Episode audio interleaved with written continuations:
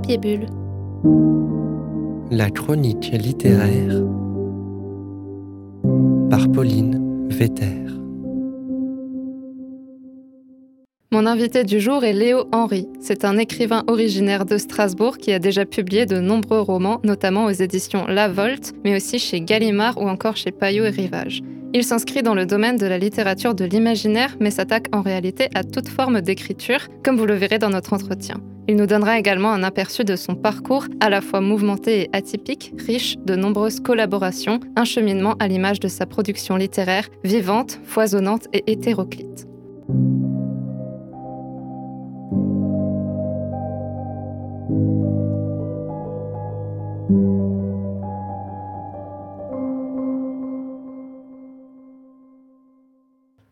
Léo Henry. Et bonjour. J'ai une petite question d'introduction que je demande à tous mes invités. Est-ce que vous avez un plus vieux souvenir d'écriture? J'ai un plus vieux souvenir de, hum, d'inventer des histoires avant l'écriture. Et j'ai même un plus vieux souvenir, mais que j'ai beaucoup répété, donc je pense qu'il est partiellement mythifié, du moment où je me suis dit que c'était hum, ça que je voulais faire dans ma vie. J'avais peut-être 8 euh, ans et j'étais assis sur la balançoire dans la maison de vacances euh, dans la Drôme et on lisait en famille à voix haute le Bilbo le Hobbit. Je réfléchissais à ce qui se passait dans ce livre et en fait je me disais qu'il n'y avait que ça qui m'importait. Ces ambiances qui se dégageaient de ce récit, que je rapportais à des ambiances que je sentais autour de moi et ni l'une ni l'autre des réalités euh, ne me paraissaient suffisantes et saisissables par les mots. Et je me suis dit que c'était cet endroit-là où je voulais être.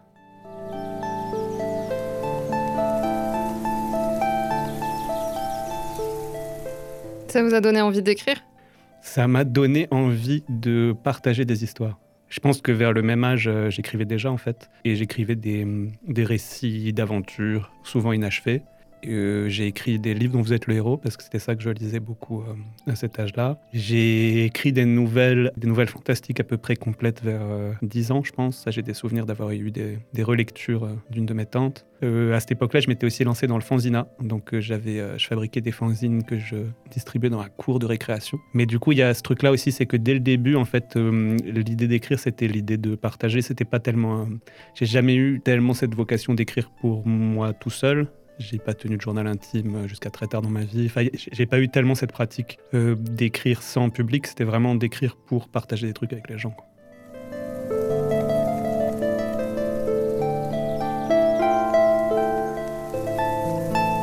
Qu'est-ce que vous avez fait comme études et comme euh, boulot dans votre vie? Alors, ça va drôlement vous surprendre, mais j'ai fait des études de lettres. parce que, euh, bah, parce que toujours la même obsession et puis parce que je voulais comprendre. En fait, j'ai fait des études de lettres en me disant que je voulais pas être prof. C'était vraiment un champ qui m'intéressait, y compris dans son aspect théorique, parce que j'essayais en fait de comprendre ce que c'était que ces objets euh, qui me fascinaient.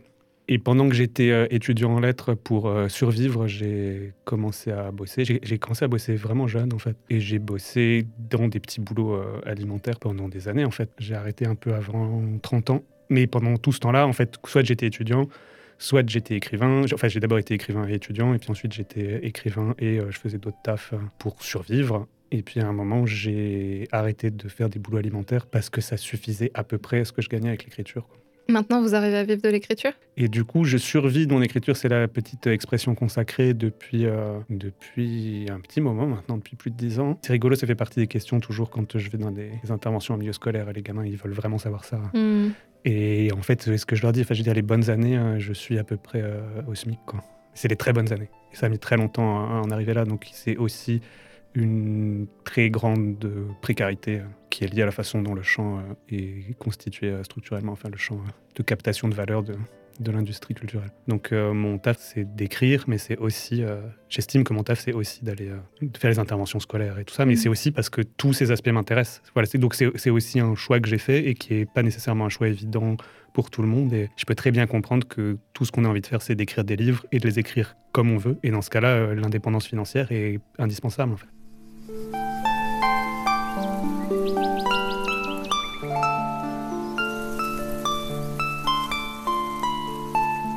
À partir de quand vous avez assumé euh, ce statut d'écrivain?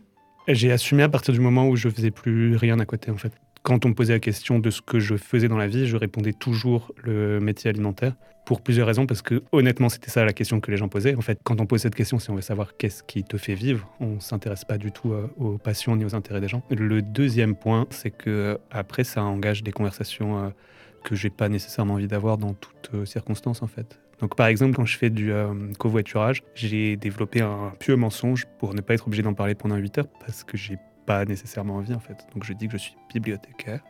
je, je, peux mentir et surtout les gens ils font ah et puis passer à autre chose. Et je me suis retrouvé une fois avec une euh, clown qui venait d'un truc en covoiturage et je lui dis mais ça doit être l'enfer de dire que t'es clown. Elle dit oui bien sûr. Je dis que je suis secrétaire médical et tout de suite la conversation s'arrête et tout va bien. Donc je dis c'est trop une bonne idée. Après j'ai aussi une piste de réponse sur pourquoi est-ce qu'on fait ça. Ah oui? Eh ben c'est parce que c'est euh, l'aura symbolique autour des écrivains en France est totalement délirante. Et donc, on n'a pas nécessairement envie de s'inscrire dans cette, euh, cette lignée-là. C'est presque le, truc le plus cool qu'on peut faire en termes de travail. Et euh, c'est aussi ça qui fait qu'on euh, est aussi exploité, je pense. C'est parce que comme on a une espèce de rémunération en cool, on peut se permettre de ne pas nous payer qui est quand même un peu problématique. Moi, je pense pas qu'on soit cool, et par contre, je pense qu'on fait un travail qui mérite salaire.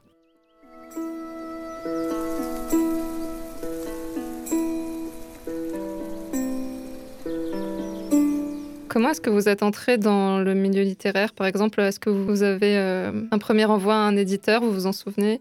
Je m'en souviens absolument. Pendant assez longtemps, j'ai écrit des choses qui ne relevaient pas, à mon sens, de l'écriture littéraire. Donc j'ai développé des jeux de rôle pour lesquels j'écrivais, qui étaient beaucoup, beaucoup de textes. J'écrivais de la poésie, j'écrivais euh, beaucoup, beaucoup de lettres. J'ai une, euh, une vie épistolaire euh, sur du papier par la poste avec des timbres absolument pléthoriques. et du coup, j'avais toujours cette espèce de, de, réticence à me dire je vais écrire un texte de fiction et l'envoyer à une maison d'édition. Et je sais absolument, le premier texte que j'ai fait dans ce sens-là, c'était fin 99. Et c'était parce qu'à l'époque, il existait une maison d'édition qui s'appelait l'Oxymore, qui était une maison d'édition euh, essentiellement fantastique, qui avait des appels à texte ouverts. Donc ils faisaient des très beaux livres, très bien distribués, bien accueillis, et ils avaient lancé un appel à texte sur les faits. Et j'ai écrit mon premier texte dans ce cadre-là, et je l'aurais envoyé. Et il se trouve que ce texte-là n'est jamais euh, arrivé. J'ai jamais eu de réponse, donc je m'étais dit que c'était une pratique euh, normale dans le milieu littéraire, que c'était pas grave, et donc je leur ai écrit l'année suivante un texte sur Venise, qu'ils ont retenu, qui a été mon tout premier texte publié. Et dans le cadre de cet échange que j'ai eu avec l'éditrice, elle m'a dit qu'elle avait jamais reçu le texte. Non seulement ça, parce qu'elle l'a publié plus tard, ce même texte, qu'elle l'avait jamais lu à l'époque, en fait, qui n'était jamais arrivé.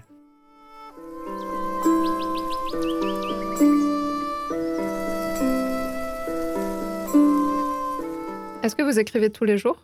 J'écris à peu près tous les jours, ouais. Est-ce que vous vous forcez ou est-ce que c'est par envie, euh, par besoin? C'est oui à toutes, à toutes ces, options. Oui, je me force. Oui, c'est par envie et oui, c'est par besoin. Euh, sur le besoin, il y a un super texte de Michel Foucault que j'adore, qui est un très court texte, très foucaldien, parce qu'il termine pas ses phrases comme moi, où il explique que c'est très mystérieux ce besoin d'écrire, en fait. C'est pourquoi est-ce qu'à un certain stade d'habitude d'écrire, on est très malheureux, en fait, si on le fait pas? Et ça, euh, clairement, euh, clairement, je ressens ça, c'est-à-dire que c'est juste impossible de ne pas le faire dans ma vie. Alors c'est pas tous les jours, hein, je peux passer un certain nombre de jours sans écrire, mais, euh, mais si je n'écris pas, en fait, ma vie est misérable, donc je le fais. Et je pense que même si c'était pas mon taf, et même si personne ne me lisait, etc., j'en suis arrivé à un stade où de toute façon, euh, j'ai besoin d'écrire.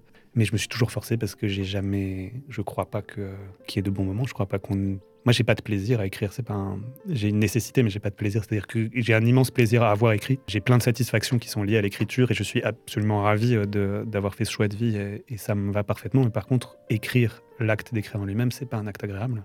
Il faut évidemment se forcer. Il faut pas attendre d'avoir envie. Enfin, d'autant moins si c'est euh, là-dessus que se joue ma survie matérielle.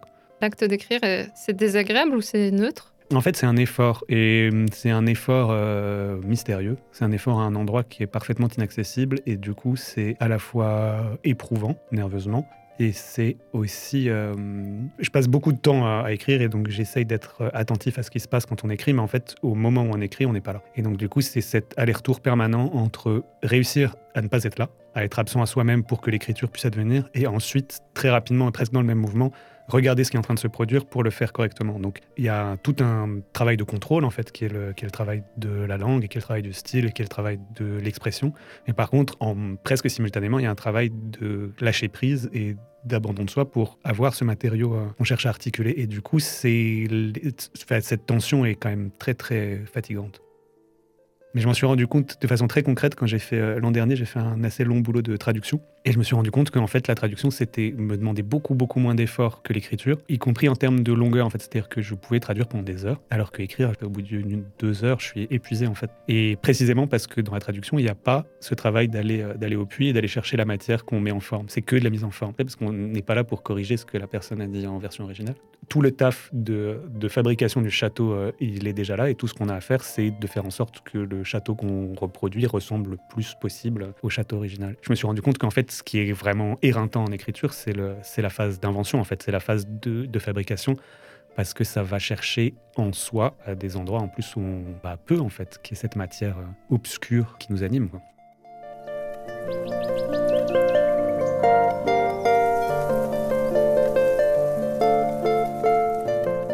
Vous avez déjà eu des périodes de doute énormes par rapport à l'écriture? J'ai eu des... Il y a un moment où je me suis dit que j'allais arrêter. C'était un moment où c'était un peu compliqué en termes éditorial. J'avais plus vraiment d'éditeur. Je savais plus bien comment faire. C'était un moment compliqué dans ma vie tout court. C'était assez tôt hein, quand même. C'était, je dirais, peut-être 4-5 ans après avoir commencé à publier.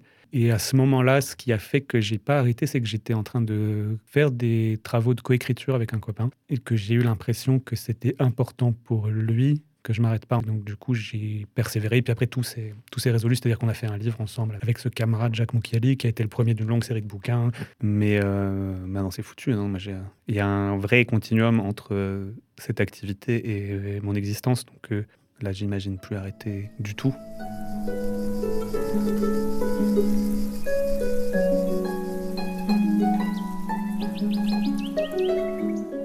Vous arrivez à travailler sur plusieurs projets à la fois? Je travaille sur vraiment beaucoup de projets à la fois. Alors, est-ce que j'y arrive? Je sais pas. Là, je commence à être un peu submergé. Mais... Euh, Comment vous y retrouvez? Je sais pas.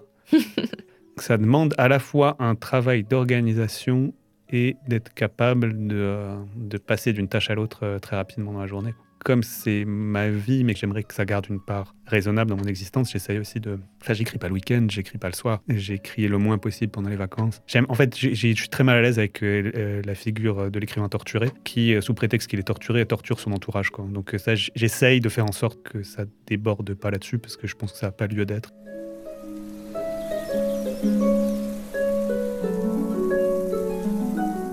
Est-ce que vous savez pourquoi vous vous êtes tourné vers l'écriture de l'imaginaire? Est-ce que vous vous considérez comme un écrivain de l'imaginaire ou que c'est extrapolé de dire ça?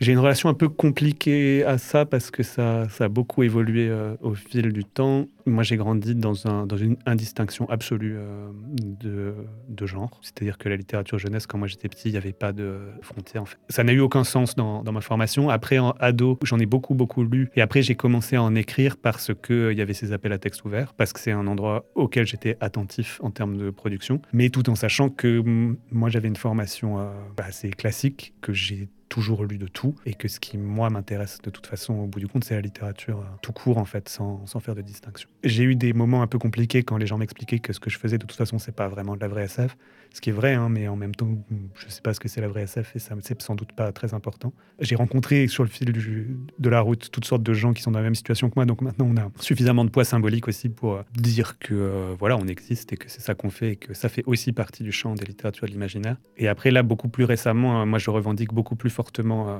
le fait d'appartenir à ce groupe-là parce que euh, c'est l'ASF est en train de devenir euh, le nouveau truc cool chez les gens branchés. Donc, ce qui me fait un peu rigoler parce que, genre, pendant 15 ans, on est des, espèces de nerds qui font des trucs dans notre coin et ça sert à rien. Et puis là, d'un seul coup, c'est la meilleure chose de la Terre. c'est deux situations qui ne me vont pas, mais du coup, dans ce cadre-là, le fait qu'on soit sous les projecteurs, je trouve que c'est intéressant parce que ça permet de pousser un certain nombre de problématiques depuis chez nous on est en train enfin de retourner les énormes cailloux de euh, l'institution littéraire, de ce que ça implique euh, de violence, en particulier faites aux femmes. Euh, et j'ai l'impression que par rapport à chez nous, enfin même de racisme systémique, c'est quand même une vieille institution très craignos en France et que du coup, le fait que l'attention soit portée sur, sur notre sous-domaine à nous et que dans ce sous-domaine, on soit relativement organisé, j'espère que ça peut nous permettre de réussir à faire bouger les lignes d'abord chez nous et puis ensuite de dire, ben voilà, euh, on a réussi euh, à dégager euh, notre éditeur harceleur, on essaye d'organiser des sociabilités plus safe pour tout le monde, voilà, et que, ça puisse essaimer à travers les autres branches de la littérature c'est mon petit projet secret qui est pas si secret que ça, mais du coup qui nécessite aussi d'assumer vraiment l'endroit où je me trouve dans le champ.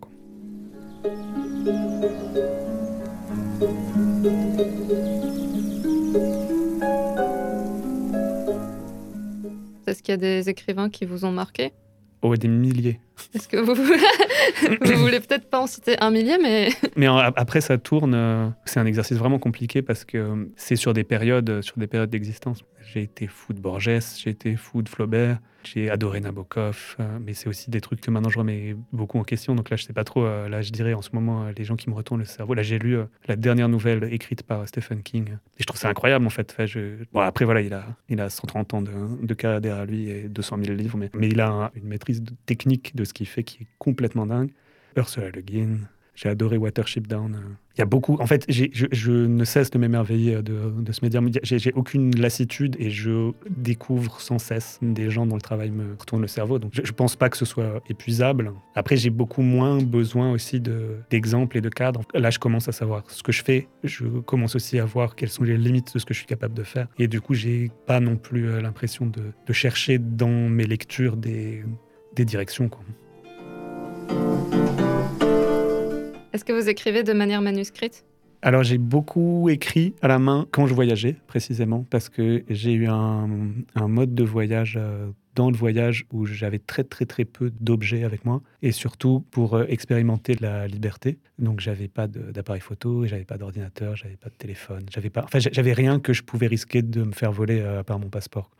Et de ce fait, je suis parti avec un carnet et un stylo. J'ai écrit à la main, j'ai écrit plusieurs livres entièrement à la main. Euh, et c'est un truc que j'ai abandonné quand euh, je me suis rendu compte que ça tout le temps que ça me prenait de, de recopier, en fait. Il y a, mmh. Sur mon très gros projet euh, qui est un, livre autour de l'île de garde de Bingen. J'ai écrit, je crois, le premier tiers à la main, et ensuite j'ai passé un mois et demi à le recopier. Et je me suis dit qu'en fait, c'était, enfin voilà, que déjà ce livre allait me prendre un temps énorme et que j'avais j'avais pas l'énergie à consacrer à cette tâche, qui est dans une certaine mesure une tâche de réécriture, parce qu'évidemment, quand on rapporte du manuscrit euh, à l'ordinateur, on, reformule, et donc il y a évidemment un travail sur les textes, mais ça ne se justifie pas. Si les conditions matérielles extérieures ne forcent pas à le faire, je ne le ferai plus.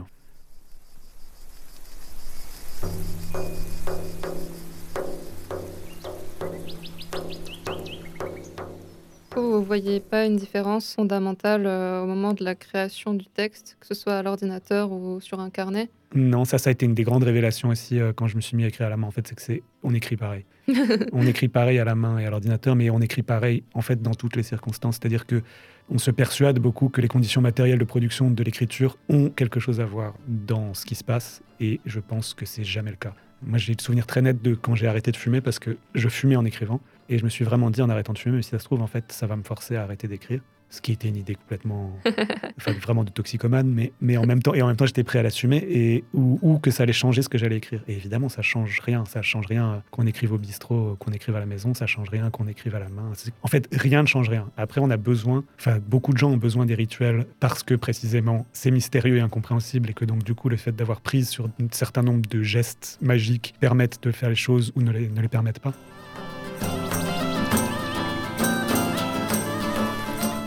Combien de temps vous pouvez passer sur euh, une phrase, sur un mot? Moi, j'écris vachement vite, en fait.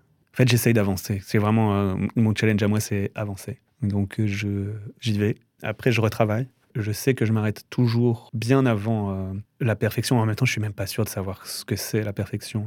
Mais je pense que c'est pas une bonne discipline d'essayer d'être parfait. D'abord parce que personne n'a envie de dire des choses parfaites. Et ensuite parce que c'est un sacerdoce. c'est un, une espèce de c'est un, problème insoluble. Donc, en fonction de la forme, il faut être plus ou moins précis. Mais de toute façon, il y a une zone de flou qui va demeurer et la zone de flou est totalement acceptable. Disons que si on fait un haïku ou si on fait euh, même un, poème très court, là, il y a des enjeux. Quoi. Il y a des enjeux sur le mot, il y a des enjeux sur la syllabe. Euh, si on fait un roman fleuve euh, de 800 pages, à un moment, il faut, il faut se foutre la paix. Quoi. On a le droit d'avoir trois pages mauvaises au milieu.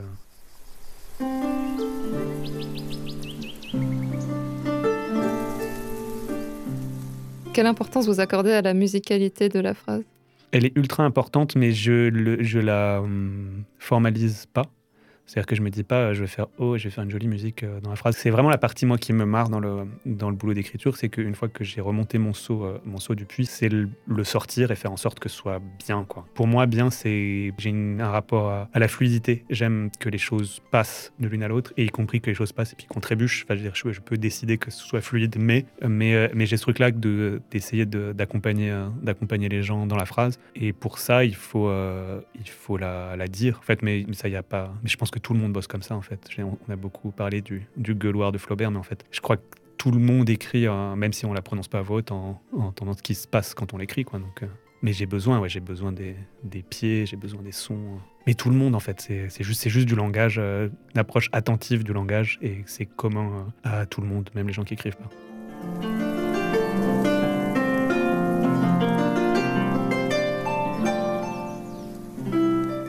Quel serait votre conseil d'écriture à donner C'est un peu débile, mais c'est toujours le même. Euh, c'est écrire.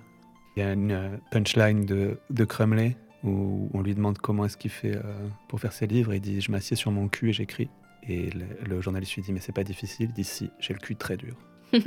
Alors voilà, je me souviens euh, de, la difficulté qu'il y a à arriver au bout d'un premier roman. C'est super émouvant, en fait, c'est balèze. Faites-le, faites-le, ce sera pas facile, mais c'est cool, quoi. Et puis après, moi je pense qu'il faut aussi beaucoup lire. Je sais pas si c'est un conseil sur l'écriture, c'est plus un conseil sur le métier d'écrire, en fait. C'est-à-dire qu'à partir du moment où vous écrivez et que vous voulez être lu, ça nécessite d'être attentif à ce qui se passe, en fait, à savoir ce que c'est l'actualité des bouquins, euh, où sont les éditeurs qui publient les trucs que vous aimez. Donc ça, ça nécessite quand même de savoir euh, qui se fait, en fait. Merci Léo Henri.